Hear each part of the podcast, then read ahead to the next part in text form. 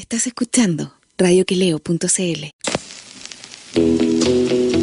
No viven en el barrio alto, ni estudiaron en colegio ABC1. Tampoco pertenecen a algún partido instrumental y ni siquiera tienen cuenta RUT. Felipe Rodríguez y Mauricio Palazzo se ríen del prójimo para no andar de malas pulgas y desnudan las contradicciones de un país siempre acosado por terremotos, incendios, tsunamis y desfalcos de políticos y uniformados. Esto es Ideológicamente Falsos por radioqueleo.cl.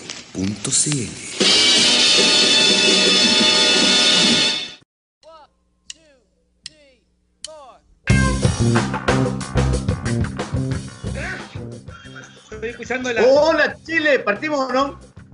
Sí, estamos al aire. Hola Chile, hola compañero, ¿cómo está? Justo estaba estornudando, compañero. ¿Cómo está usted? Un saludo cordial.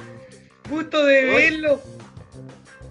No, no, lo, no lo veo mucho acá, pero está, No me medio pegada la cosa. Se, Sí, se te pegó, veo, te veo, pero se pega. Pero me escucháis bien. Sí, te escucho bien. ¿Cómo está compañero? Me quedé pegado en el lado bueno al menos. O como Julio Iglesias. En el lado, no en el lado bueno, te quedaste con cara de preocupación. Oye, eh, día eh, crudísimo lo que pasó hoy día, weón. Ah, que, pues, pe- que me. Espere, espere, espere, ¿qué pasó hoy día? ¿Qué, ¿De qué estamos hablando? Ah, De, no. de que las FP van a ganar plata igual con el 10% porque por el encaje van a recibir 130 millones de dólares. ¿De eso me está hablando usted? no, no, no, yo le estaba hablando de algo más. El drama, el drama humano. El drama Ah, humano personificado en, en- en la, la niña Ámbar de 16 años de Villa Alemana. puta, usted está hablando de Miguel Alemana para variar mi, mi, mi ciudad, no diría de nacimiento, pero de adopción. Sí, weón, qué locura en Villa Alemana, qué terrible, weón.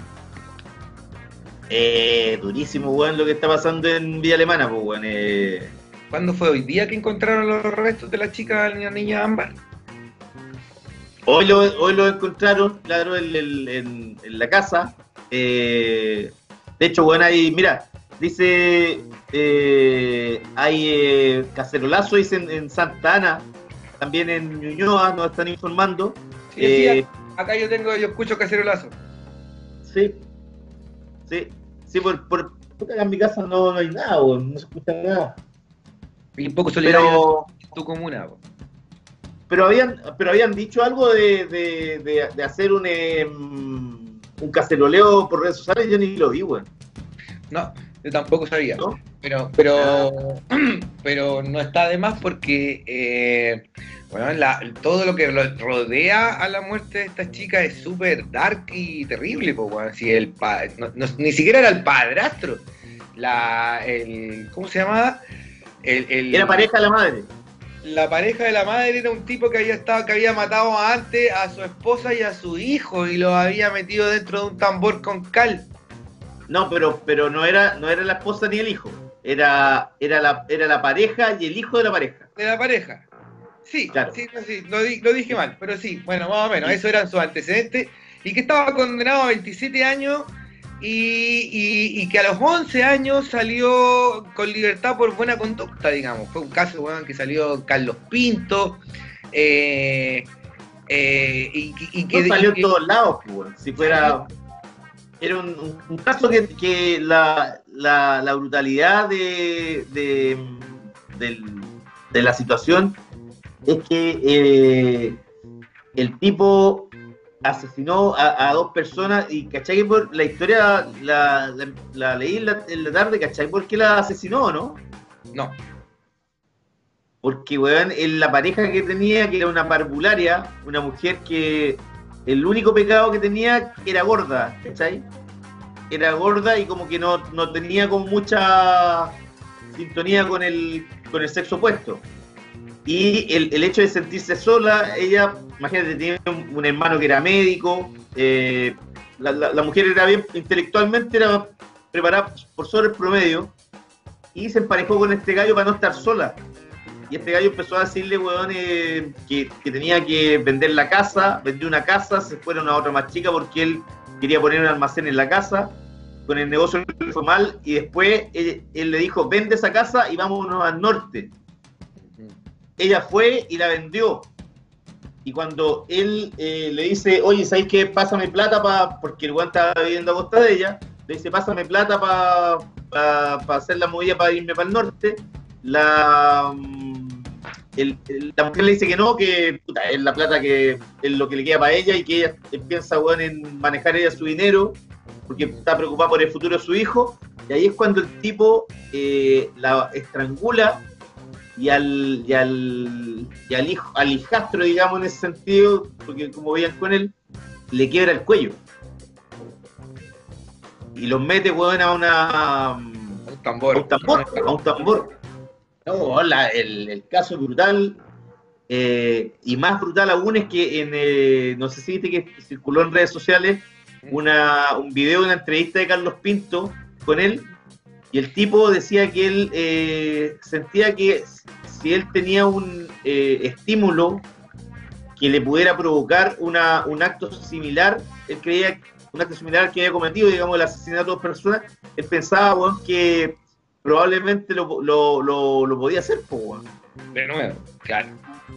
Claro. que fue lo que, que fue lo que efectivamente pasó, pero hay unas consideraciones que lo- los jueces weón, de, de Valparaíso que revisaban el caso eh, le dieron la libertad, weón, sabiendo que había sido un caso de, de, conmoción pública, y weón, y liberaron a, varios presos y poniéndole a todos lo mismo, así como que "Oye, aquí esto en términos psicosociales está bien, vamos. Como que no, no, repararon el caso de él, weón. Contra, toda, recomendación de gendarmería, que había emitido un informe y que decía que el tipo no estaba preparado para salir. Había un Claro. informe psicológico. Claro, de hecho, una de las entrevistadas, por ejemplo, entrevistaron un día en la mañana en un matinal a una, a una a Pablo Visto, una compañera de curso de, de la chica, de Ámbar, y que decía que aquí la culpa la tenía la señora Bachelet, porque poco más que porque lo habían, lo habían liberado en la época de Bachelet, ¿cachai? Y, y aquí lo que demuestra, lo que ha demostrado este caso, es, digamos, el- son las falencias del sistema, pues no tiene nada que ver, de- de- digamos, del, del sistema judicial en sí, da lo mismo el gobierno que haya pasado. Eh, Claro. A un huevón así no lo podéis soltar, además aprendió a manejar armas dentro de la cárcel.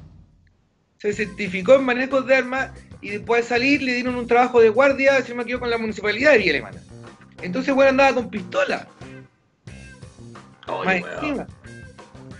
No, pero ahí la, la, la justicia, weón, funcionando da lo mismo, weón, tirando a la gente a un tipo que efectivamente más encima él mismo reconoce que tiene problemas psicológicos, que no reconoce que no, no, no se va a poder controlar en un caso específico de donde él le fluye la violencia en forma intempestiva y lo deja al líder igual, ¿cachai?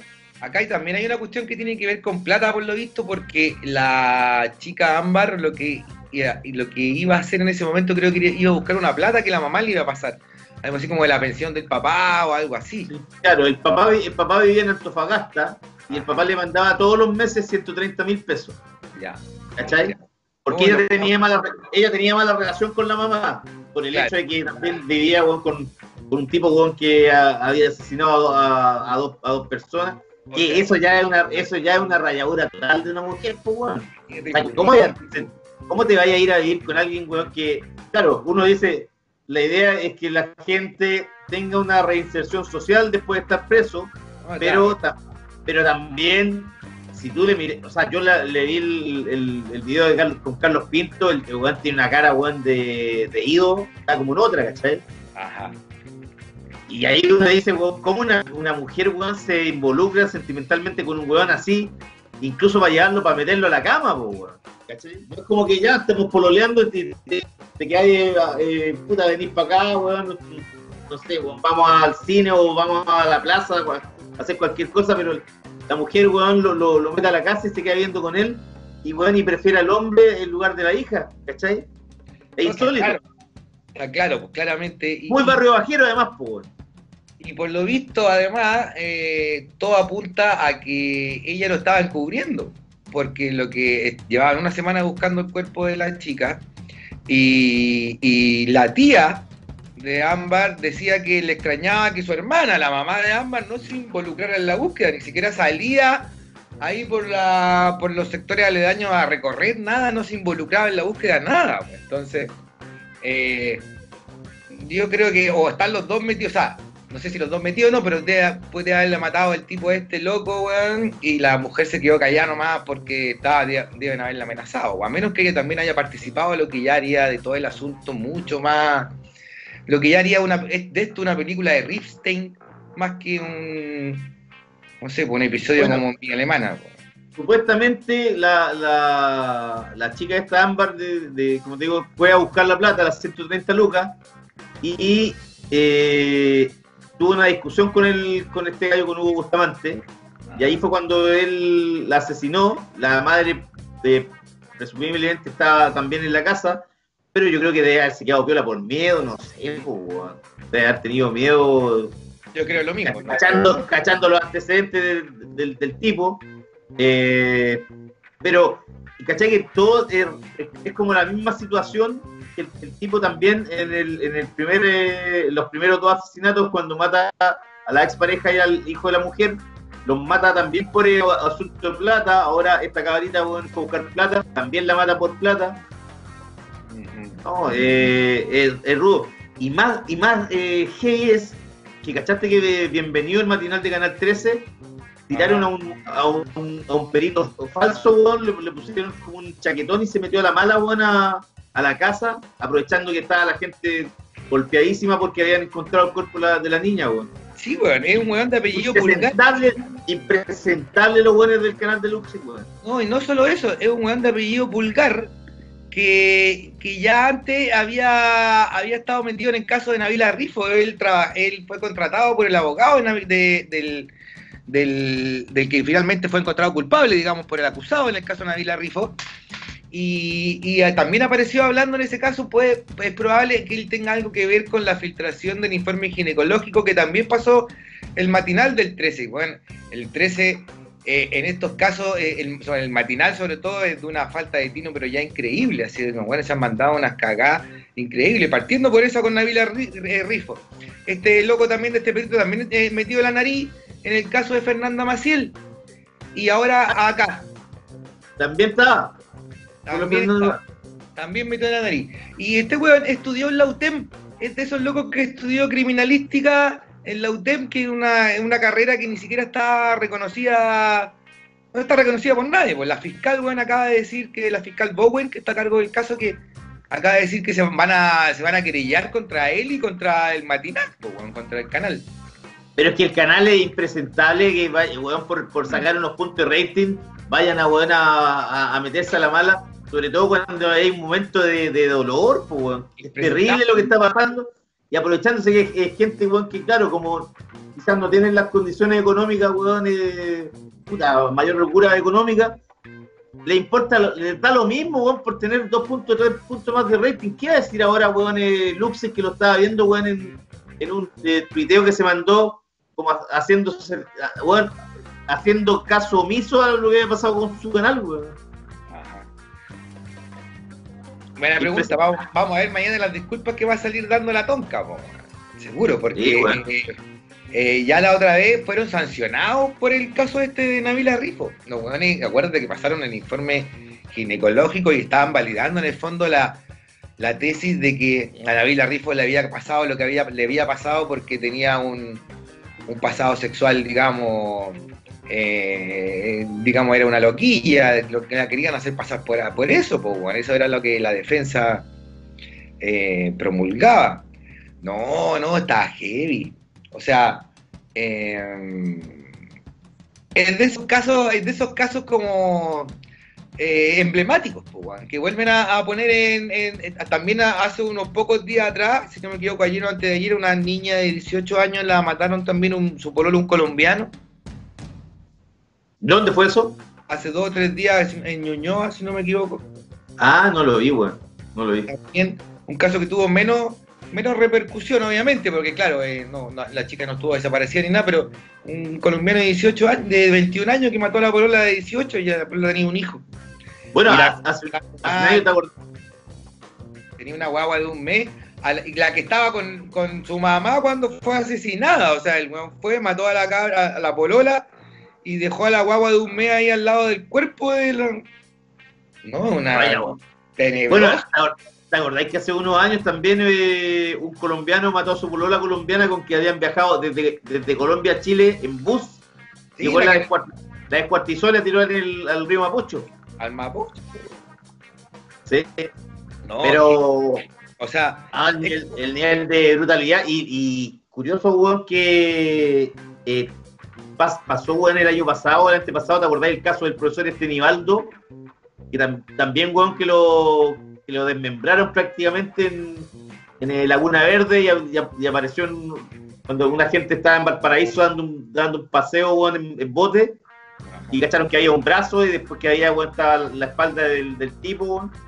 oye, Todo, Eh, todo ocurre, weón, en, en Villa Alemana, la misma ciudad de Miguel Ángel, no olvidar. no, claro, pues ciudad que, que me vio crecer. Oye, eh, Una ciudad con visión de futuro. no, ese weón en Villa Alemana es, es lejos nuestro, nuestro así, Twilight Zone. Es, es nuestro es Twin Peaks, weón. Es nuestro Twin Peaks, claramente. Yo, weón, mira, si, imagínate, de chico, ¿cuáles eran mis entretenciones? Ir al cerro, ir a, ir a ponerse debajo de la, de la línea del, del tren. Habían hecho un hoyo, un hoyo bacán debajo de la línea del tren y tú te podías poner debajo, weón, y pasaba el tren por encima. Así. ¡Guau! Weón, Era bacán, po, cuando tenías 12, 13 años, weón. Una adrenalina increíble. Es ver- verdad, compañero. No, le van a pero- Tenía de Es todo. que Teníamos, es que hoy- neonazis, teníamos neonazis también. también hay neonazis. Siempre había neonazis en Villa Alemana, y en el cerro hacían su. hacían entrenamiento, entrenamiento, weón. Pero quieren haber sido cinco negros culiados, weón, ¿no? Puta, no sé, yo me acuerdo una vez vi a 10 por lo menos, no eran 5, eran 10 con un weón que estaban haciendo como entrenamiento militar, así subiendo el cerro y la weá, y eran todos con bototo, weón, puros nazis, así. Oye, pero, claro, pero imagínate el- el- la calaña de personaje, weón. ¿Cómo voy a ser neonazi en Chile, weón? No, Pégate la ubicada también, po. sí. ¿Ah? Sí, oye, compañero, mire, nos están escribiendo acá eh, eh, Marco Rojas, eh, dice Jalé, de Pancho Ceronte, otra noche de indignación nacional. Eh, suena suerte, suena fuerte el cacerolazo acá en Santa Ana, dice Marco también. Con Marco somos también. lo. Sí. Don Chicho, mire, empezaron la hora, sin fallas técnicas grandes, la degolló. Agustín, saludos Agustín también. Un coche tu madre, dice Agustín. Sí, la- no, no, no lo conocía yo. Agustín es mi, mi com- mi compañero de la del colegio. de Ay, Jonathan, saludos para Jonathan también. Ese es mi primo. A estos weones hay que balearlos. Eh, ¿Quién más? Guido, Guido de la Torre, por supuesto. Saludos a Guido allá en el sur. Eh, Vale poco la vida por 130 lucas. Es verdad, weón. Sí, mira, el de Nabor común es plata, pero plata entre pobres, weón. Entre pobres. Oye, es verdad, weón. Es verdad, es que triste igual la. Es triste esto, weón, que pase esto. No, y, es triste que, y es triste que, la- que las mujeres, no sé, pues, en el caso de la madre de, de Ámbar, eh, lo encuentro enfermo total, weón. ¿Cómo habrá sido esa mujer? Imagínate preferir al, al, al tipo este en lugar de su hija, weón. Tenés que estar bien cagado la cabeza. Hay que ver quizás qué cosas le han pasado a esa mujer para haber hecho lo que hizo. po. Vaya a saber. Sí. Mm. Vamos a la música, compañero. Vamos a la música, pero antes eh, mencionemos que, porque compañero vamos a tener eh, un par de entrevistas ahora, así que mencionemos que, eh, ¿cachaste cuánta gente ya retiró la plata del, o sea, postuló a la- al retiro de plata de la FP? Ya, como 8 millones ya van, ¿cuántos van? 8 millones por ciento ya no hoy día. Ya. Hay- 11 hay- millones. A mí ya me llegó la confirmación de que estaba todo en orden. Ah, ¿te llegó ya? Sí, Ah, a mí todavía no me ha llegado, de que estaba todo en orden, digamos, y que estaba funcionando bien y no, yo no tengo problemas de deuda alimenticia, así que... eh, ve, usted tampoco, compañero, ve, usted también ha sido un buen papá. Sí, pero no me ha llegado ninguna confirmación todavía, así que puedo, puedo- puedo perder como en la guerra, compañero. Oiga, y lo, y lo otro que le revocaron la libertad, weón, a. O sea, el, el- La prisión salió libre, digamos, con presión preventiva Tito Fernández. a Tito Fernández. Lo que no quiere decir que sea inocente ni nada, sino que mientras dure la investigación se va para la casa, pero eh, la investigación sigue en curso, digamos. Irá, yo creo que, has, ¿qué si tú, va a salir libre? Ahí sí que no sé, bueno, no cacho cuál es. Yo me acuerdo que leí el artículo de la de Clinic. Ese artículo era de la Alejandra Matu, ella fue la que está puesta hoy, si no me equivoco, ¿no? Ella, sí. Claro. Eh, me acuerdo que lo leí y la, los testimonios de las mujeres involucradas eran bien eh, elocuentes, digamos, hablaban de una manipulación evidente, de, además de hablaban de una conducta sexual mínimo, o sea, por lo menos inapropiada, o sea, se le daba lanzada encima y qué sé yo, la encerraba o la, la, citaba en un motel aquí por la calle Ejército, si no me equivoco. Entonces, Bueno, y también había un, denominador común, por ejemplo, con el caso de las mujeres que, tuvieron que ver con el, con el asesino de Villa Alemana, que era la fragilidad mental. Una fragilidad absoluta que la, hacía que las mujeres, o sea, Tito Fernández, por ejemplo, cachaba que estaban medias cagadas, weón, que tenían fragilidad, weón, y que necesitaban afecto, y ahí el viejo se tiraba, weón. Lo mismo pasaba con el asesino de, de Villa Alemana, weón. Claro, en el fondo eran mujeres con, con eh, bajos niveles de autoestima o altas cuotas, cuotas de autodesprecio, quizás, vaya a saber. Eh, sin embargo, eh, en, sin embargo, en ningún caso podéis decir, podéis como culpar a la, en este caso a la madre, por haber estado con el weón que estaba. la culpa no la tiene la madre, aquí asesino hay uno solo y, y para eso tiene que actuar la justicia y, y, la idea es que, bueno, por algo está la gente está caceroleando afuera y todo esto ha causado eh, tanta rabia, es que no vuelvan a pasar cosas así, pues, bueno, todos los días en este país las mujeres son golpeadas, En México, ¿te acordás? ¿Viste lo que nos estaba contando el Dani? Que hay femicidios todos los días, weón. Eh, ahí, ahí desaparecen, pues, weón. Así como la el país tan gigante, weón, que desaparece la gente, ¿no? Claro, pues, España, por ejemplo, es el país con más femicidios de toda Europa. Entonces ya tenemos claro que la cultura latina es bien machista y hay, que trabajar para luchar contra eso, pues, compañeros. Incluyendo nuestros micromachismos también, que los que nos criaron y hemos crecido. Sí, qué hey, weón. Bueno, compañeros, vamos a la música para llamar al invitado después. Vamos a escuchar un par de temitas entonces con Stereo Lab y Margarine Melody y con Rubio. ¿Quién es este Rubio? Rubio es, eh, una, es una solista. Ah. se llama Francisca Straub. Y ah, acá. Straub, sí, que ella sacó un disco hace unos años, ahora está, está volviendo con. ha, sacado un par de pez y entiendo que en octubre, eh, porque ha sacado como dos EP, va, a unir todos los EP en un disco. Perfecto. Entonces vamos con un tema de Rubio y la Fran Straub con Hacia el Fondo. Vamos a la música y volvemos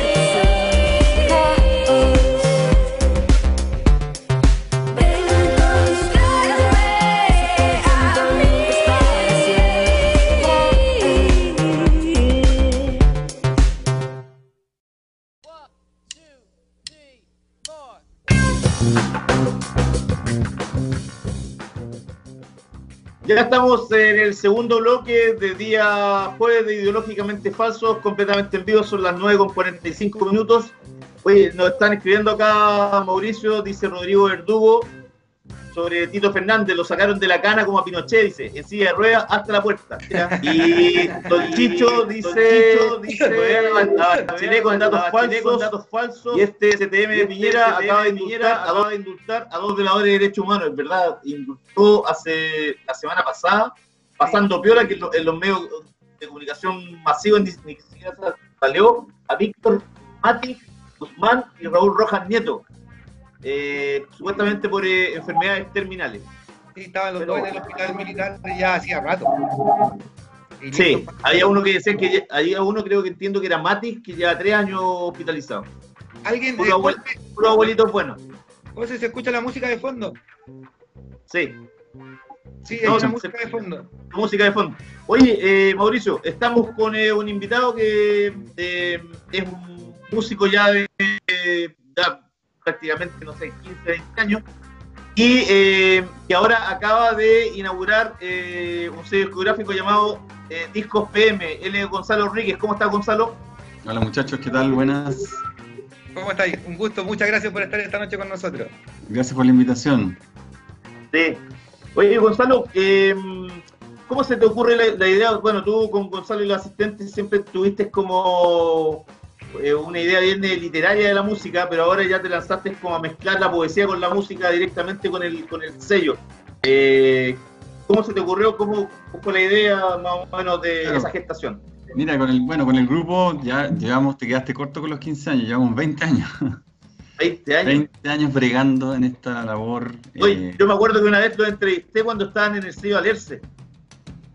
Puta, Probable, no, nunca fuimos a leerse, pero capaz que grabamos ahí algunas cosas. Ah, ¿grabaron ahí? Pues ah, sí, bueno, me acuerdo. Entonces nosotros hemos hecho esa, esa mezcla, hemos defendido, la hemos, eh, eh, digamos, hemos hecho un, un, lenguaje todos estos años eh, con respecto al cruce entre música y poesía. Gonzalo, Eso disculpa, nos llevó... ¿la, ¿La música que está sonando es tuya de fondo? No lo, no, no lo identifico. No, no, no la... música de fondo? No, es la... Se escucha es la María... un ruidillo. pues. Sí, se escucha un ruidillo, sí. Ahora ya no, ahora ya no. Ahí. Bueno, y nada, entonces con el, con el grupo eh, hemos cultivado ese, ese, ese, estilo, digamos, esa, esa cruz entre poesía y música intuitivamente, nunca cachamos mucho que si estábamos haciendo bien o mal, pero finalmente nos fuimos encontrando con más gente que hacía lo mismo, más eh, de forma experimental, más de forma abstracta, digamos, el, eh, se eh, la performance conocimos, y el primer, el, el, y, y, cuando nos juntamos con, con con estos colegas en el fondo, poetas. Uno de ellos era Federico Eisner, el otro era Martín Gans. Eh, dijimos, bueno, tratemos de aunar fuerzas y veamos una convocatoria a ver quién anda haciendo estas cuestiones raras. Y eso fue el 2014. Yeah. Llegaron unos exponentes geniales. Mucho ruido, mucha performance, mucha cosa eh, corporal también mezclada con la palabra, pero también la palabra tratada como más que como sonido más que como, como significado. Entonces ahí se abrió un mundo muy muy muy colorido. Y entonces claro. empezamos a, a, bueno, dijimos, lleguemos adelante a este festival que empieza a convocar un poco más, entonces eh, cada dos años lo hacíamos, el 14, el 16 y el 18. El, el, el 2018 terminó siendo un festival internacional con invitados de, de Cataluña, eh, de Sierrini era de Suecia, bueno, por el, el medio nórdico y eh, Sid Campos de Brasil, más los exponentes chilenos que no son pocos y que son muy buenos. Eh, hicimos un, ya un tercer festival un poco más de, de pantalones largos. Y um, todo eso lo fuimos registrando nosotros los dos, los, del año 2016 y 2018 registramos todo lo que era el festival. Ah, bueno. Y eso dio inicio, es, es una, una, segunda pata, digamos, dijimos, bueno, ¿qué, ¿qué, hacemos con este material? Claro, claro. Oye, el, eh, es muy difícil, por ejemplo, dedicarse a la, la, a la poesía en estos tiempos. Chile siempre se dice Chile país de poetas, pero ahora prácticamente el, digamos, el, el ambiente literario poético no tiene quizás la, la misma llegada como hace 50, 60 años en Chile. ¿Cómo, cómo lo ves tú eso? Bueno, todo se ha transformado más complejo. Bueno, en general, eh, no, es, no, es, tanto como para, tirarse al suelo, pero siempre cuesta, digamos, eh, abrirse camino en cualquier arte, en el fondo, porque son, digamos, que, que no, no, siempre forman parte de una industria. Eh, cuesta un poco culturalmente también la gente no está acostumbrada a visitar exposiciones o hay faltan muchas cosas digamos en ese sentido mm. lo que es más industria sí es la música que, tiene como festivales y cosas internacionales y vienen shows a la arena y se llena el nacional se llena con no sé quién eso todavía funciona más como industria y yo por lo menos mi mi oficio lo desarrollé, digamos, en la industria de la música y aprendí un poco a hacer producción. Eh, después seguí un, diplomado de gestión cultural como para lograr más herramientas que pudieran a uno hacerlo sustentar una actividad que no es fácil, no es vendible muchas veces la actividad no es vendible, digamos, no hay una marca que te, que te compre un festival de poesía, o sea, se prefieren tirar la plata al río, yo creo. Entonces, eh, hay que tener herramientas. Y bueno, esas herramientas, obviamente, en un país eh, culturalmente fuerte, obviamente vienen del Estado porque son cosas que, como te digo, no son vendibles, son expresiones que no podí estarle poniendo una marca. Entonces, como acá funciona todo así, que si no, no eres capaz de vender tu producto como querís, medio tontito o, o que hay fuera, todo mercantilizado. El, Estado ahí es donde entra a jugar y, rescata, digamos, las, expresiones que no, forman parte de una industria necesariamente. Y en ese sentido, bueno, nosotros nos hemos movido un poco en, ese, en esas dos cosas, entre, entre la industria, trabajando con grupos, festivales grandes, o de todo, ¿eh? desde roadie bueno, hasta productor. Y, mm, y, la otra parte como un poco más de gestión cultural, donde tú tienes herramientas donde puedes postular fondos, mandar proyectos a municipalidades que se adjudican fondos. Esa, esa labor también es bonita porque es un poquito más social, en fondo. O sea, tú estás llevando un contenido a una comunidad o algún, algún lugar donde no, no tienen acceso. Pones al, alcance, digamos, contenidos culturales. Claro. Mauricio. Eh, Gonzalo, disculpa. Entonces, ustedes lo que van a hacer ahora es lanzar eh, eh vinilo, CD. ¿Qué es lo que, ¿Cuál es el formato? Mira. Eh, Claro, el, digamos, aprovechando los tiempos, eh, es un sello digital.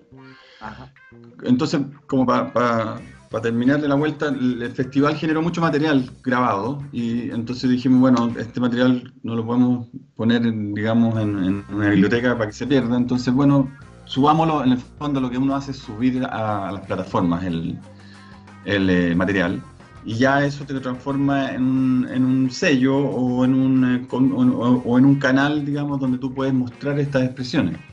Y eso es lo que, lo que hicimos con el material que tenemos, que son presentaciones en vivo. Entonces tenemos una colección de presentaciones en vivo que, que, la, que debuta con Raúl Zurita con los asistentes, justamente toco yo ahí en ese grupo, y em, Cecilia Vicuña con José Pérez de Arce.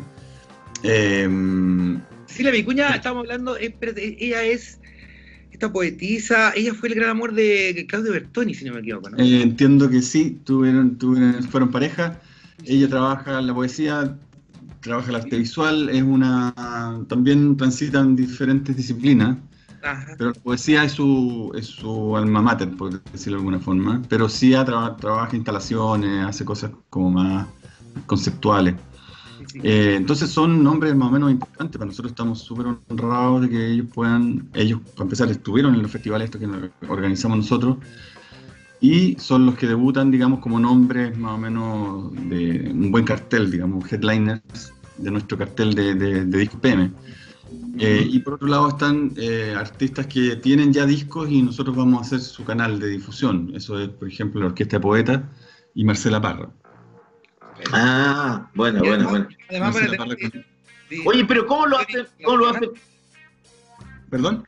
Que además van a tener difusión internacional porque estaba leyendo en el comunicado que tienen un, un hay, un convenio. Un que le llaman. Claro, es, lo que pasa es que todo esto funciona, bueno, en los nuevos tiempos, digamos, es medio globalizado todo. Ajá. A veces suena como que tenía un sello y como que tenía un edificio más o menos donde tenía oficinas y personal a tu cargo, pero Y claro, no en Estados. Unidos y el mundo, claro. Claro, el mundo y sus alrededores. Entonces, eh, nosotros en el fondo lo que estamos haciendo es una canalización de contenidos. Eso, eso ya puede calificar como un buen sello, como, un- como un sello. Eh, y tenemos esta agregadora que es OneRPM, la que mencionas tú, que lo que hace es agarrar tu material y ponerla en todas las plataformas digitales, Spotify, eh, iTunes, eh, se me escapan los nombres, pero son como 5 o 6. Ajá. ¿Cachai? Y ya, ya con eso tenéis cubierto el mundo y sus alrededores. Oye, Ah, Gonzalo, y, Gonzalo, y por ejemplo, dale, dale Mauricio, a ver. No, no, no, sigue nomás, sigue, disculpa. Ah, ya. No, que te, te iba a preguntar, ¿cómo ustedes, eh, por ejemplo, para ir eh, descubriendo nuevas figuras poéticas, ¿cómo, cómo lo hacen, por ejemplo? Digo, Claro. que, puedan, que puedan incluirse, digamos, para hacer la fusión con la música que están haciendo. Sí. Mira, Nuevas nosotros... generaciones, digamos, nuevos talentos. Claro, claro. Eh, a ver, nosotros en los primeros festivales era como llamar a los amigos y hagamos el festival, el 2014, ¿caché? Como que yo conozco a este loco que hace esta cuestión, este loco que vive no sé a dónde en la montaña, que tiene una flauta y hace unos textos maravillosos. Era como que bajaban de, la- de las colinas al, al- una especie de norte. eh, eh, eh, claro, el Señor de los Anillos. más o menos. Eh, Entonces, posteriormente ya dijimos, bueno, no podemos estar tan encriptados, digamos, y el último festival fue con convocatoria abierta. Es una forma de abrir el naipe también y no, y no quedarse con los cercanos conocidos y, tal vez a veces entráis solamente en un ambiente como de, abstrac- de abstracto, entonces hay que darle un, un- una, una buena, un buen color, digamos, de, de diversidad. claro. Y, y eso fue súper bueno porque nos llegaron mucho, mucho material, nos llegó. eh, y ahí te das cuenta que la expresión está, es- o, o- o expresiones en general, están súper a, a flor de piel. ¿Cachai? Eh, te lográis hacer, eh, conocer gente joven, como dices tú, otros no tanto. Claro. Eh, pero que están ahí y están dándole a una cosa súper específica que es weón, el arte sonoro con el sonido de la palabra, ¿no? Así. Entonces vais, escucháis eso y decís, wow, qué, qué, qué, qué buena, digamos, desarrollo intelectual, ¿cachai? Entonces ahí veis tú y, y- y te entra como la fe en que el país está, no está tan mal. Claro. Porque hay gente haciendo la pega, pensando, pensando las cosas, pensando el país, pensando la convivencia, reflexionando al respecto. Es más que nada como esos artes que son no tradicionales, realmente representan una especie de reflexión o un grito o algo que son más abstractos, porque son difíciles de representar. O, la, o cosas como que la incomunicación, la poca empatía, todas esas cosas se ven reflejadas en, en, en una especie de performance eh, que mezclan, porque tienen que tener un alcance un poco más, más reflexivo en el fondo. Claro. ¿Y tú cómo ves, por ejemplo, el, el- tú que ya llevas participando en términos artísticos 20 años más o menos, ¿cómo, cómo es el, el momento actual comparado con cuando tú partiste? Mira, te digo en el arte, no solamente en la música, sino que en todo lo que tú ya hay. Sí, en todas no, las- no- no es- estilos uno distintos. es un- claro, uno tiene una, una mirada, digamos, como que el, el cielo es así grande, pero en realidad tú estás mirando un poco medio específicamente un lugar, ¿no?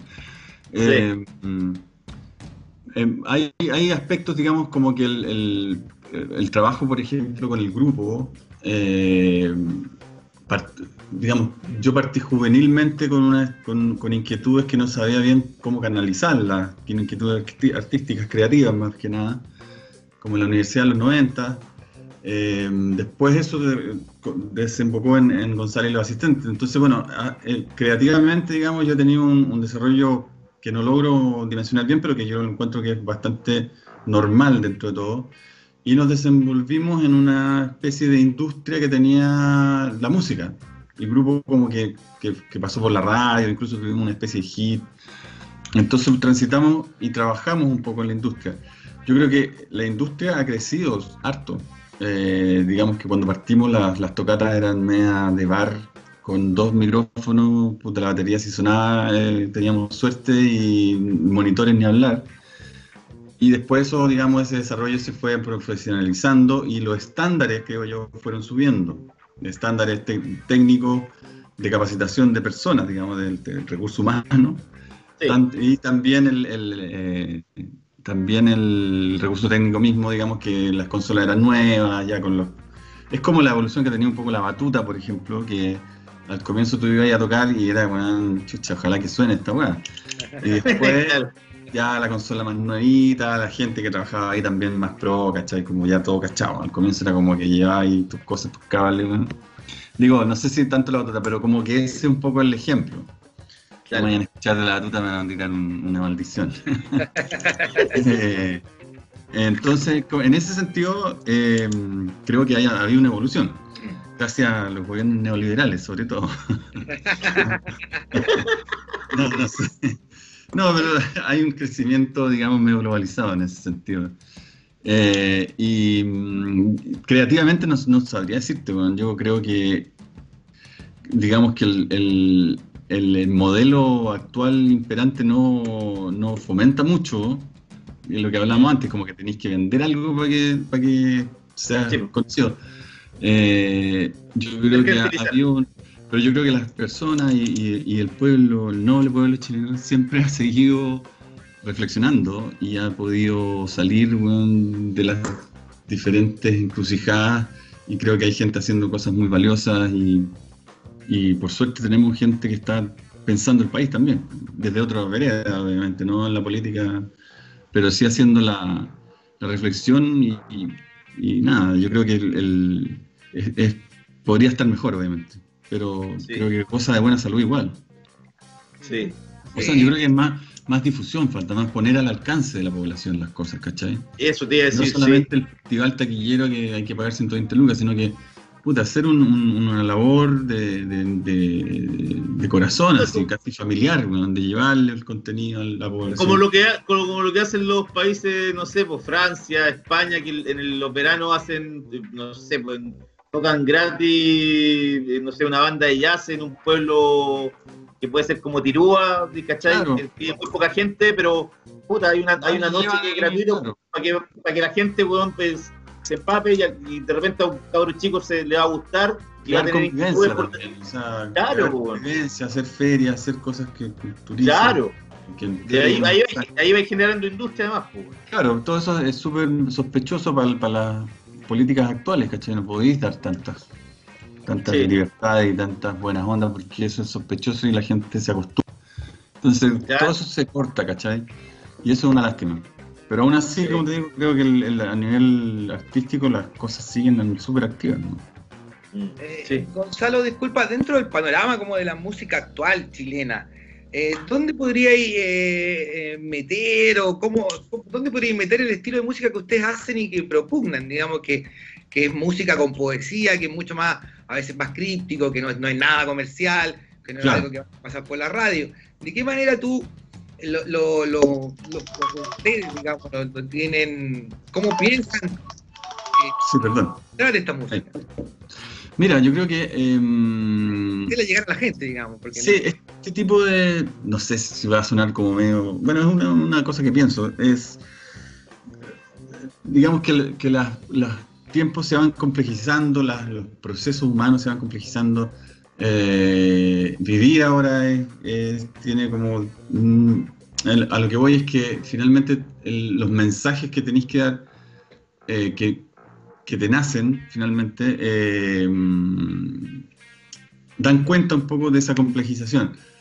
Y eso lleva a que tú, tus herramientas, digamos, las busques no solamente en tu área, sino que las busques en otras áreas también. Entonces te empezás a correr un poco el, cerco de la, de la cosa y vais y tomáis un- una cosa de plástica, por ejemplo, y la lleváis a tu escena, de alguna forma. Eh, entonces, hay una cosa que es que se empiezan a mezclar, la- no sé si disciplina, pero los medios que le llaman también. Medios artísticos se empiezan a, a- a mezclar, se empiezan a trasvestir porque necesitan sustentos para eh, transformarse en otra cosa también. Entonces creo que a partir de eso, ponerle nombres se me hace un poco, o, o clasificarlo se hace un poco complejo, pero eh, en el fondo yo creo que es una es un intento de comunicar finalmente, de, de alguna forma. Cómo salga lo- se verá, pero a veces puede salirte medio comercial y, y, forma, y entrar en una industria. O entrar, digamos, a una marca que te vende, que te compra. la. O sea, como también hemos pensado, o sea, ¿por qué no le hacemos, como poetas, podríamos hacer la, la, la publicidad, por ejemplo, a Entel, ¿cachai? Comunícate la palabra y la poesía, o a un vino, decir, oye, la poesía y el vino, weón, desde los años de Grecia, los buenos se tomaban, los- ¿cachai? Pero también como que no te nace tanto hacer ese tipo de cosas. Entonces, porque empezáis como a, a- a jugar con, el- con fuego ahí. Pero, eh, pero en el fondo lo que uno trata es finalmente de comunicar algo y depende cómo te salga, se le pone la calificación. Puede que te pasen en la radio como Redolé o el Yo la quería de los electrodomésticos, que yo lo considero que son, que son expresiones poéticas, o como alguna vez nosotros también tocaban en la radio. Pero en general el- los, los caminos son más misteriosos que eso. Exacto. Sí, sí. Estoy de acuerdo. Oye, eh, para ir cerrando, eh, Gonzalo, ¿tienen alguna, eh, van a hacer algún lanzamiento, bueno, virtual, me imagino, por la pandemia? Sí. ¿Sí? ¿Van a hacer No, algo? Mira, eh, hemos estado también tratando de ver cómo, cómo seguir, cómo generar ideas, contenido. Yo creo que Discos PM va en ese camino, digamos, de, de- de- de aprovechar un poco esta situación para poder armar esto. Y bueno, hay que estar atento a, lo- los lanzamientos que ya están caminando, que es, como les mencionaba, Raúl Zurita con, y, y Cecilia Vicuña y los, eh, Orquesta de Poetas y Marcela Parra. Eso va a estar ahí, eh, vamos a empezar a planear nuestro próximo lanzamiento, digamos, de, disco y de material que ya tenemos, y eso va a estar periódicamente generando contenido. Como grupo hicimos un, un- un video un poco más ba- basado en la revuelta. Eh, yo hice un texto adaptado de Gonzalo Millán y, y eh, que fue, pues, eh, digamos, lo hicimos después de la revuelta, un poco ya con el, con el asunto un poco más madurado. Eh, estábamos en eso y nos pilla la pandemia, entonces, bueno, aprovechamos de hacer un video y eh, el tema ya lo teníamos grabado como demo, pero igual lo, lo subimos a las redes, entonces eso pueden mirarlo, se llama La Ciudad 2020. Eso les podemos ofrecer, digamos, como contenidos. Eh, ha estado, como ustedes bien saben, bien parado la situación, entonces eh, esperemos que de a poco se puedan ir eh, retomando algunas actividades. Oye, me acordé ahora, Gonzalo, que yo conozco a Federico Eisner. Ah, Eh, sí, Eh, sí, eh, él publicó a un, no sé si su primero o segundo libro en la misma editorial que yo, en Das Capital, que también publiqué, somos de la misma casa Ah, editorial. que él publicó en Das- porque él también era editor en un momento. Sí, pero yo tengo por aquí un libro de Das Capital que es del Federico y no lo he leído y lo, lo- lo tengo eh, ahí en Dale cuenta. una mirada. Y además Das me- Capital era de Brodsky, ¿no? Claro, Brodsky, exacto. sí. Claro. Y la Tania. perfecto. Y ahora sí que la Tania, de hecho. Y me lo encontraba Federico en la Plaza Brasil. eh, yo paseando con mis niñas, eh, columpiando a mis niñas y él también con su hijo, si no me Sí. equivoco. No me acuerdo, sí. Aurora. Vive por aquí cerca, vive por aquí cerca, si no me Ah, qué equivoco. buena onda. Sí, En Si te lo pilláis, le, le voy a comentar que está ahí tú. Además que si te lo pilláis, coméntale que estuvimos y, y nada, lo que necesiten, lo que quieran, podemos hacer alguna lectura, alguna cosa, podemos armar ahí un ruido con ustedes en la radio, qué sé yo. Tenemos ímpetus. y ganas. Apenas, apenas tengamos espacio físico nuevamente, vamos Dale. a Sí, Les vamos, les vamos a ahí, hacer ahí ahí- podemos. Porque lo- además lo que se ven ahora son las asociaciones, bueno, hay, que, hay que hacer cosas Sí. colectivas. Hay que unir fuerzas. Sí, eso. Ya, pues, Gonzalo, Dale, muy- mu- muchas, muchas gracias por eh, haber estado con nosotros. Así que eh, Gracias. a meterse en Discos PM van a estar, eh, digamos, en, la- en las redes sociales, digamos, por Sí. ejemplo, Spotify, ¿a partir de cuándo? Ya están ya.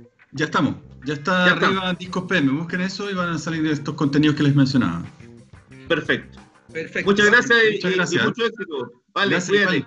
Abrazo. Que estés muy bien. Chao, chao. Chao, Gonzalo, muchas gracias. Y vamos entonces con música de Raúl Zurita y Gonzalo y los asistentes Ah, bueno. Con el tema Verás y un tema de Pet Shop Boys, It's a Sin. Vamos a la música y nos vemos chicos. Un saludo.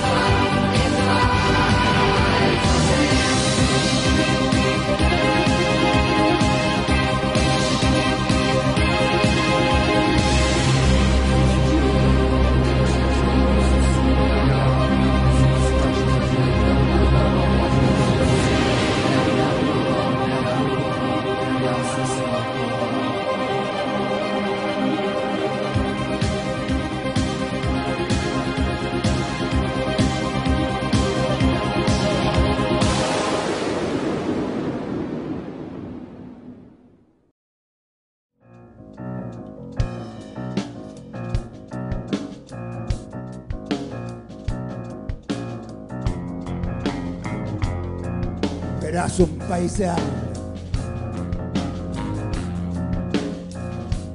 Verás el hambre.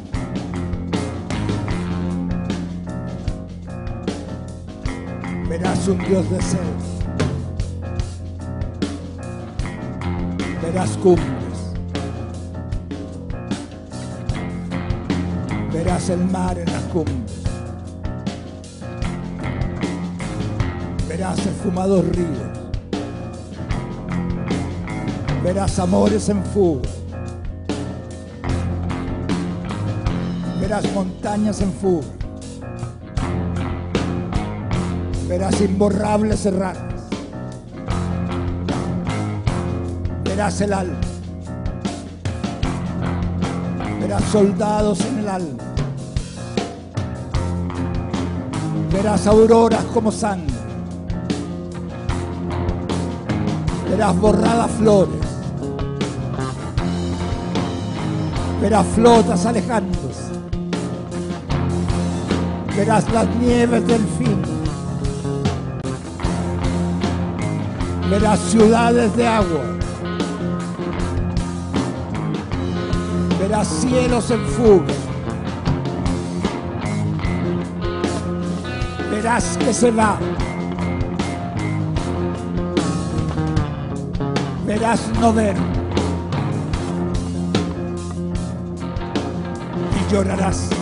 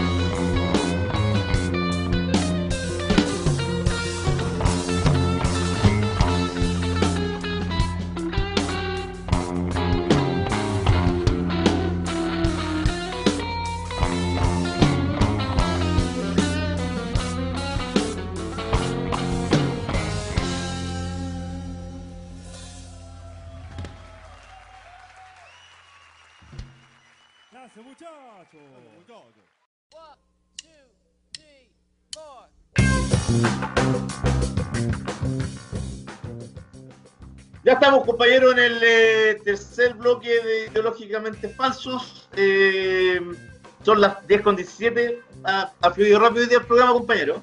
Sí, estamos bien, pues compañero. Estamos, eh, como siempre, en vivo. Estoy con un dolor de cabeza, compañero. No voy a decir que me venga el coronavirus. Pero el, dolor- el coronavirus parece que parte con otro tipo de cosas, ¿o no? No es como con. O no, es como- ya ni me acuerdo ya en realidad con qué, weón. Es como problemas estomacales, weón, no es qué, qué cosas más. O, o dolor de cabeza igual. Como una gripe. Oye, Sí. todavía está. José, Te- está, te está escuchando, sí. Sí, hay que bajar el volumen, José. Ahí sí se escucha todavía. Ah, pero sale. Ahí, mira, ahí se está, ahí se está viendo Pedro. Hola, Pedro, ¿cómo Estamos- estás? Hola, ¿qué tal? ¿Me escuchan? Súper bien.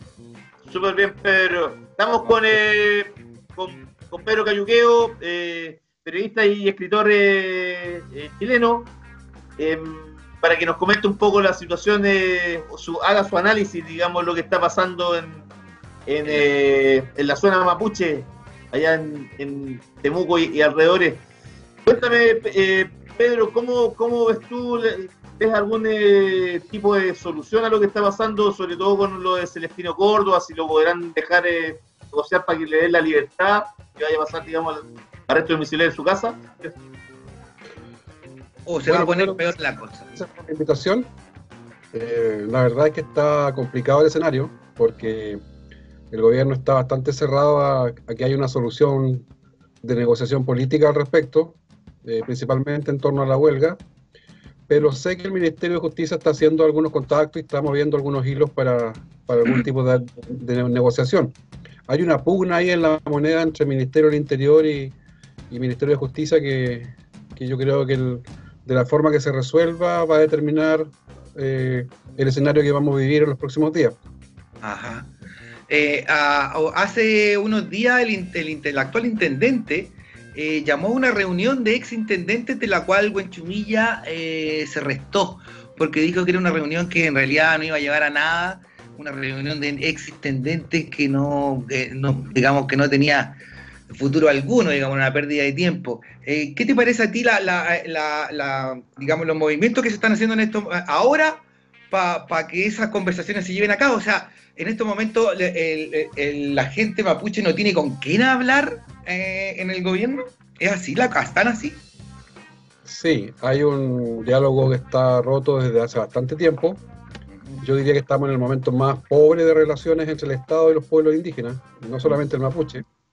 Y la verdad es que esto viene de, desde que el- lo que sucedió con el crimen de Camilo Cachillanca. ¿ya?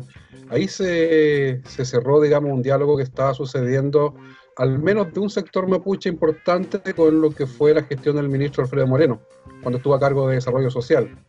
Luego del crimen de Cachillanca cambió absolutamente el escenario y la verdad es que ahí el gobierno también metió en un cajón con llave todo lo que era su política indígena y ahora surge nuevamente en la, coyuntura porque los, presos han puesto el tema en la agenda con esta huelga de hambre de ya más de 90 días.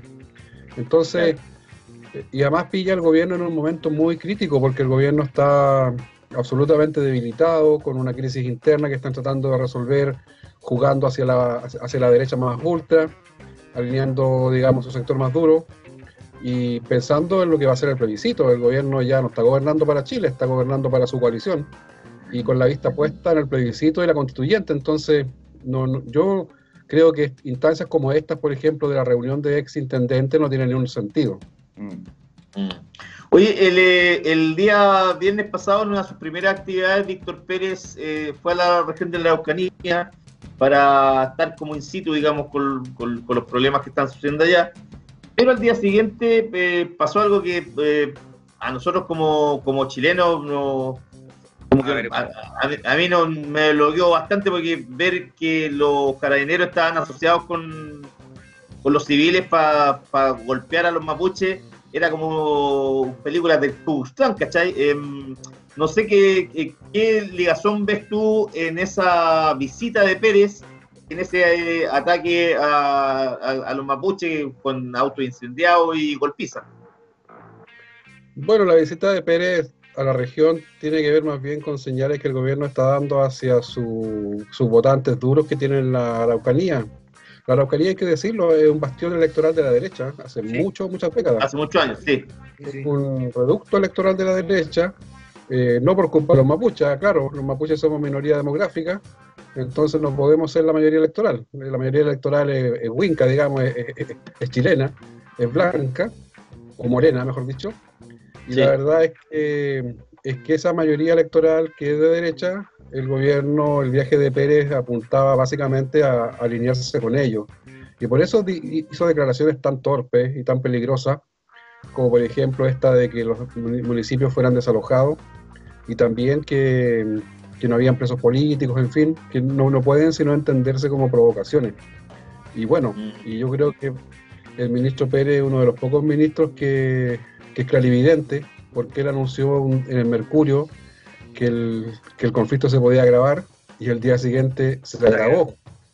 Entonces, parece ser que es el único ministro, por último, que dice la verdad, o que la chunta. Pero su visita fue una provocación absoluta. No, y además que, además que parece que este ministro es de la misma línea de Chadwick y sigue la línea de los montajes porque aparecieron esa, esas molotov en taza que ya eran de una eran de una, de una ridiculez máxima. Hoy día aparecieron otras molotov, eh, eh, si me equivoco, por eh, incidentes que hubo anoche en la avenida Grecia y eran, era, eran 12 cusque- eh, que Austral Calafate, eran dos Austral Calafate que todavía estaban con las tapas y esa- era, esa era la del cóctel de Molotov, la Molotov que habían encontrado, que habían incautado los pacos. O sea, ya los niveles del montaje son, pero ¿quién chucha se va a comprar una Austral Calafate para hacer una molotov, weón? Bueno, pa- es parte del, del, folclore que tiene este conflicto interminable, lamentablemente. Yo creo que lo que pasó en Curacautín fue grave, porque además es una zona que tiene bastante historia eh, sobre mm, grupos de ultraderecha. Curacautín, Victoria, Traiguén, son zonas que históricamente han tenido ahí una participación importante los dueños de fondo. Patria y Libertad en la UP eh, tuvo bases potentes en esa zona y la verdad es que debiéramos observarlo con mucho mayor, mayor preocupación porque que algunos civiles intenten tomar justicia por sus propias manos, envalentonados por un gobierno un poquito irresponsable o bastante irresponsable, yo creo que podríamos estar en la antesala de futuras expresiones de paramilitarismo que sería tremendo, digamos. Oye, disculpa, disculpa Felipe, eh, para seguir con la línea, ¿cuál es el rol entonces que puede cumplir esta señora Navellán y esta organización llamada APRA, esta organización ultraderechista? ¿Cuán realmente, eh, cuánto realmente influyeron ellos en lo que sucedió ese día sábado? A ver, yo, yo, yo conozco bastante ese mundo, es un mundillo bien tóxico, bien especial, es un mundillo racista, eh, profundamente racista, que, tiene harta incidencia en redes sociales, eh, ellos usan muy bien el Twitter, ellos usan otras redes, pero poder real de convocatoria dudo que tengan.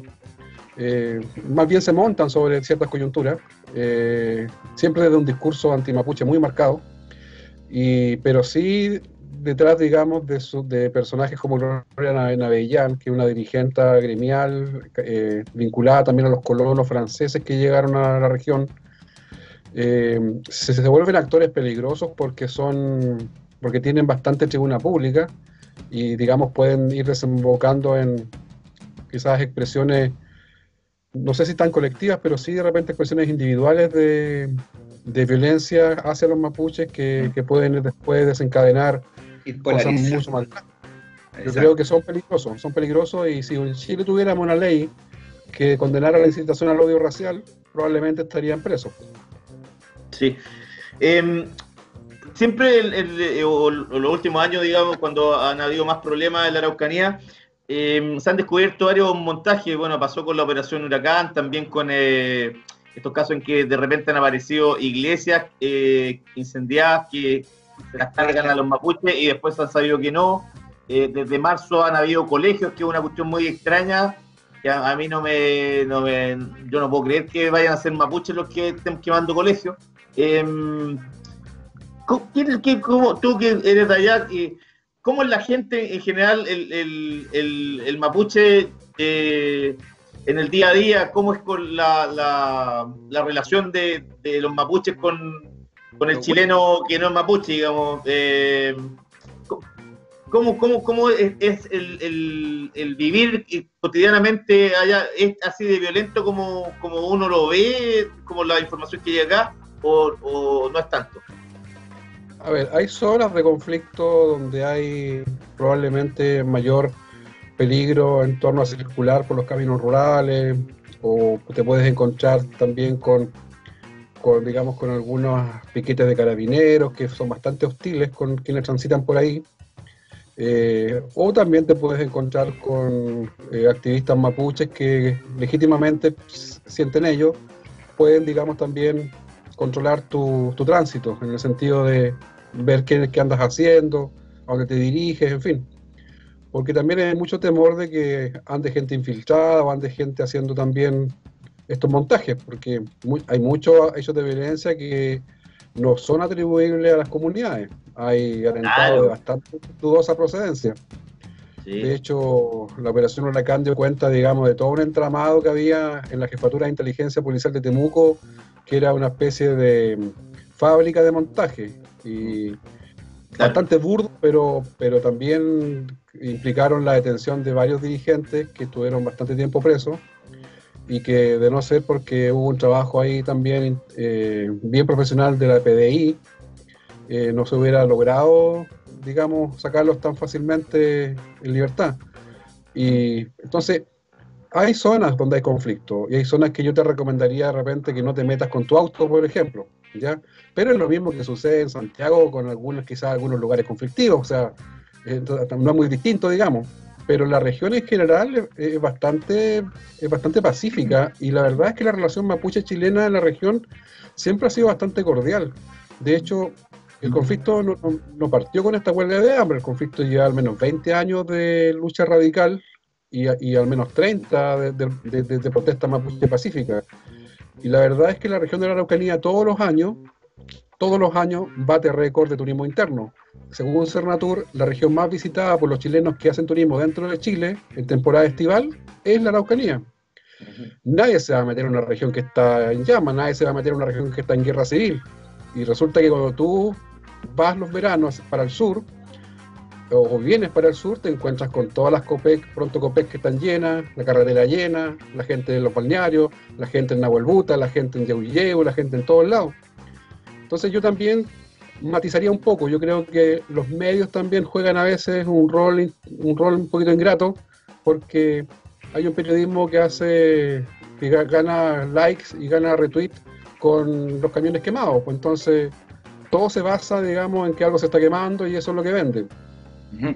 Hablando, disculpa, de camiones quemados, eh, hace unos días Matías del Río le hizo una entrevista a, a Víctor Pérez en el que le insistía sobre la idea de que ciertos grupos mapuche que estaban causando actos terroristas en el sur eh, estaban financiados o tenían eh, conexiones con el narcotráfico.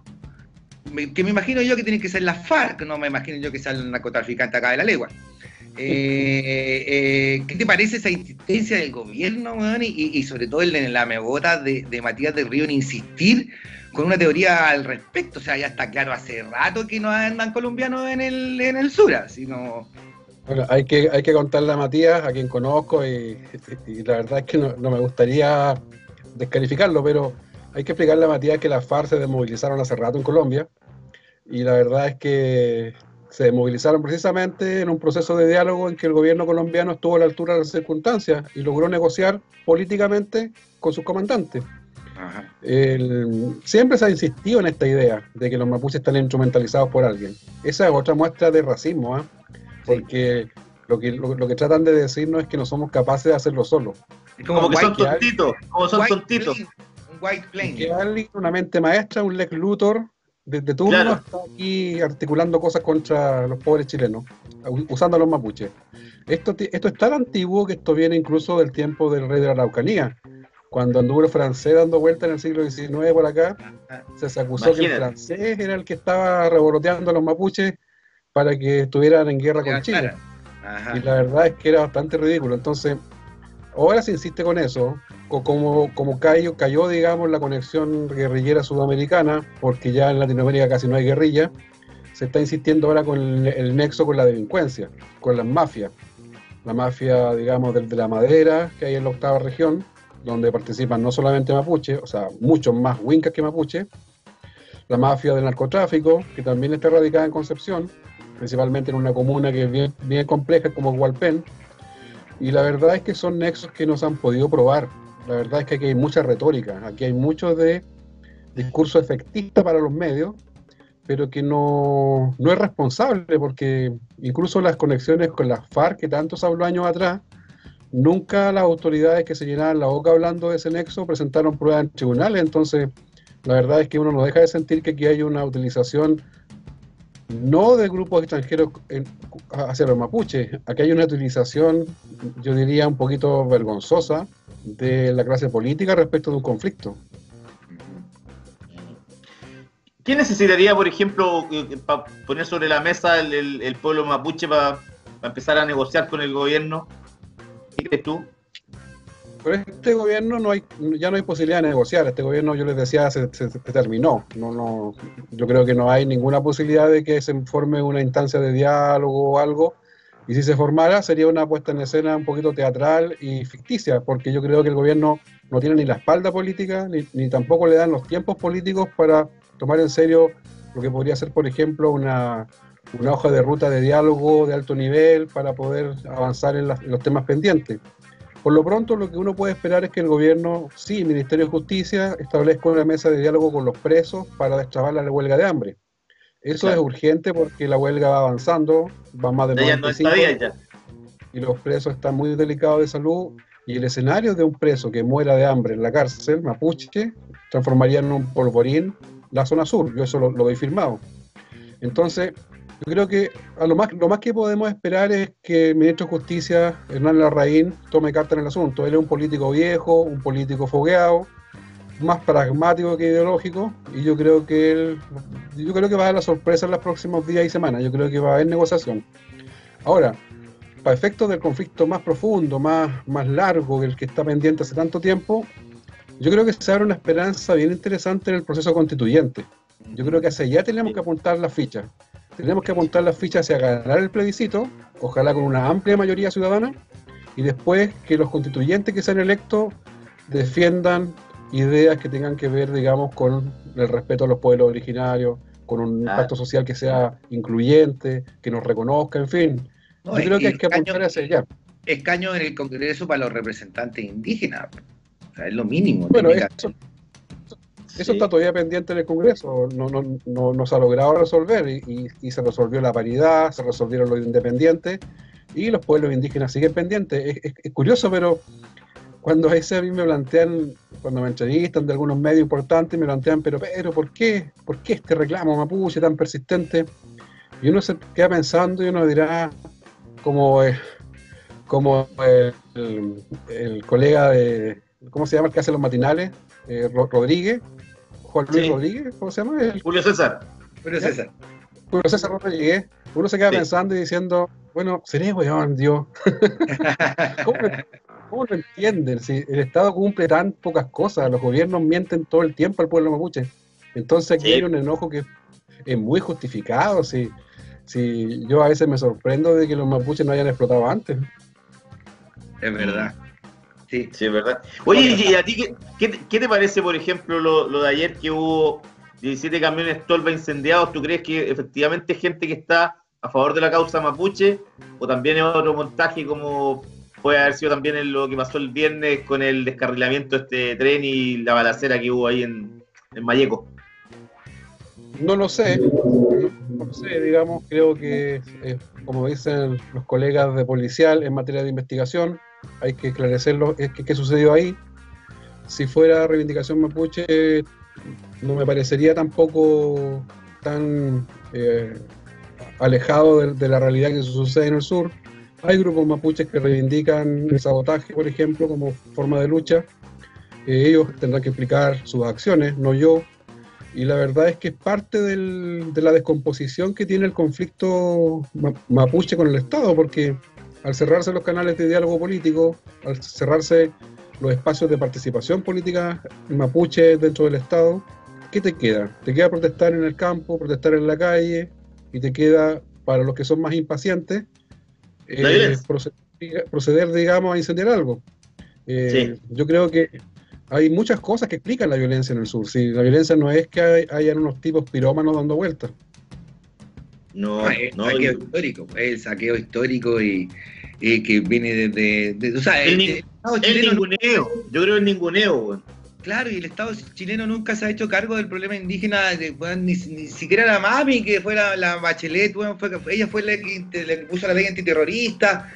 Eh, no ha habido un gobierno que se haya querido sentar a la mesa realmente eh, con los representantes de Mapuche y decir, ya, vamos a hacer, no estamos hablando de hacer un Estado plurinacional y quizás poner el idioma mapuche como... Sería hermoso que eso sucediera, aunque fuera en el papel, aunque fuera en la nueva constitución, que el- el- la lengua mapuche estuviera incluida dentro de como una lengua oficial del país, digamos, aunque, aunque fuera solo un saludo a la bandera.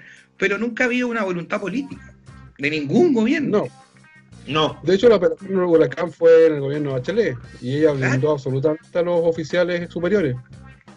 claro. Exacto. Ya, ya, ya como- y ella como que ha pasado piola ahí. Sí, ahora la están llamando para que venga de Naciones Unidas, pero yo Sí. veo hay una maniobra ahí de la oposición también bastante oportunista, porque en el fondo la están llamando más bien para que para ver si se posiciona nuevamente.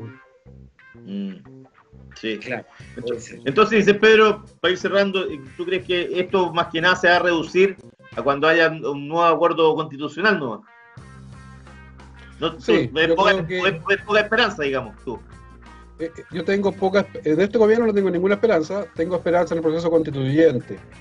y creo que hay que promover que la gente participe, que la gente vote, ojalá que vote a prueba, y que después, digamos, eh, la chilena- la sociedad- sí, ojalá sea de un 80-20, por ejemplo, para Puta, que sea incuestionable la, la legitimidad del proceso. Y después va a quedar que seamos inteligentes para elegir a los constituyentes, para que también tengamos ahí la posibilidad de que, de que las miradas más progresistas, más democráticas, más humanistas estén, estén en la nueva Carta Fundamental. Eh, esto es histórico a niveles galácticos porque Chile en 200 años de historia nunca ha tenido una constitución que haya sido elaborada por, por digamos, por el pueblo, por la ciudadanía. Ah, No, Estamos nunca. acostumbrados a, a constituciones entre cuatro paredes que, que la verdad son, son, son camisas de fuerza para la sociedad más que espacios de libertad. Claro, lo más cercano a una constitución así fue como el- hace 100 años que, de hecho, el ejército, parte del ejército se hizo partícipe, pero al final hubo traiciones y, y surgió Arturo Alessandri también. Sí, por las 25. Sí, el sí, 25. sí. sí. Estamos, Ya, pues. yo creo. Sí, pues. Pedro, Muchas- te agradecemos un montón. Sí, ustedes. muchas gracias, muchas gracias, Gracias. Pedro, y, y- y cualquier cosa te vamos a estar llamando ahí para molestarte un Dale, ratito. yo, pa- yo encantado. Vale, cuídate, que estés muy bien. Un saludo Igual, muy grande. chao. Muchas gracias. chao. Y nos vamos, compañeros. Nos vamos para allá. De tercer bloque es tarde. Nos vamos entonces eh, con un par de temitas de. Déjeme ver. Aquí los tengo de Violeta Parra y el Guillatún. Y con Rolando Alarcón. Si somos americanos. Todos Sí, por manos compañero. americanos, pues compañeros. Eso, y porque además eh, ayer, ayer eh, 5 de agosto, se cumple el na- natalicio de Rolando Alarcón, una de las figuras de la nueva canción chilena, que si hubiese estado vivo cumpliría 91 años. Así que Uno, un gran saludo al cielo para él, uno de los grandes de la música chilena del- de, de esa época. y uno de los menos recordados, quizás. ¿eh? Su nombre es el Sí. que menos suena cuando se habla de la nueva canción chilena. Murió muy joven además, pues. Ajá, exactamente. Compañero, como siempre, un gusto conversar con usted y saludar a todos nuestros amigos. Mandémosle un saludo a todos los chicos que, que estuvieron hoy día con nosotros. Sí, bueno, está eh, Andrés Lobo, Guido de la Torre, Juan Ignacio Rodríguez, mira que te escribió ahí. ¿Quién? ¿Es Juani? Juani, sí, eh, don- bueno, Chicho, Raúl Morales, eh, Y seguido de la torre que no sería malo que, que hiciéramos como Bolivia de repente y creáramos, tuviéramos un estado plurinacional. Sería hermoso. Pero sería bueno, hermoso, pero hay que ver, hay que ver el, el fascismo se resistiría, pues. Este país quizás no está preparado, o ciertos grupos de este país no están preparados para esa conversación, como por Pero ejemplo para la conversación de un, de un presidente comunista. ¿Viste que Jadwe con, con la minta codo a codo en las últimas encuestas presidenciales? Sí, pues, pero, weón, si fuera por encuesta, yo creo que Jadwe le vuela la raja, weón. O sea, una encuesta verdadera. Ajá. Imagínate, imagínate la, la cantidad de exposición diaria que tiene Jadwe versus la que tiene Lavín. Lavín el, el viernes pasado, de hecho, no lo vi en vivo, pero en TVN lo pusieron a explicar el retiro del 10%, weón. ¿Qué tiene que ver el, el Lavín haciendo eso, cachai? Nada, po. O sea, eso te lo puede expli- explicar un economista, weón, un weón que trabaja en un banco o en una eh, AFP, pero weón, no la vi, pues weón, si la ven un alcalde. ¿Qué estaba haciendo y, y dándose a las de profesora y weón? No, Impresentable, impresentable, weón. La campaña con Lavín, es- eh, la campaña por Lavín de Luxich y, y de TVN ya es, pero ya eh, Y de Carlos Heller, pues weón. es impresentable. Pero, pero la inició Andrónico Luxic. Hace ya como un año y medio Andrónico Luxic, weón, metiéndolo en todo. Así que vamos a ver, pues compañero, vamos a ver cómo, cómo, cómo nos va o cómo le va, bueno, cómo le va a Lavín. A mí me encantaría que tuviera un presidente comunista, pero insisto, nuevamente este país no está preparado para un, un presidente. No, habría, ha- habría, weón, eh, una cantidad de montajes, asesinatos, mentiras, weón, como ya lo, como ya lo vimos, weón, eh, hace 50 años. Pero claro, ahora con la, con la diferencia que un un medio como, por ejemplo, el, el Mercurio, ya- yo creo que ya no tiene el mismo impacto ya. Es más, yo diría que no tiene ningún impacto, weón. En la gente común y silvestre, no, ya, ya ahora que no, ni siquiera se, casi ya nadie compra el diario, ¿quién compra el diario? Así, no. Todos no, los no, no, cerrados, Sí. Oiga, compañero, antes, antes de, que nos vayamos también, de recomendar como siempre el sitio de radioqueleo.cl, donde hay notas de música, cine, literatura, pues, política, cultura en general. Y bueno, recomendamos música también, más allá de eso. Está cada día más bueno el sitio y cada día mejor la música, compañero. Usted siempre se encarga ahí de que lo que, de que, lo que esté fresquito, nosotros lo, tengamos. Y ahora entonces nos vamos con Violeta Parry, con Rolando Alarcón. Chicos, cuídense. Tengan un fin de semana para todos. Exacto, y nos vemos el lunes.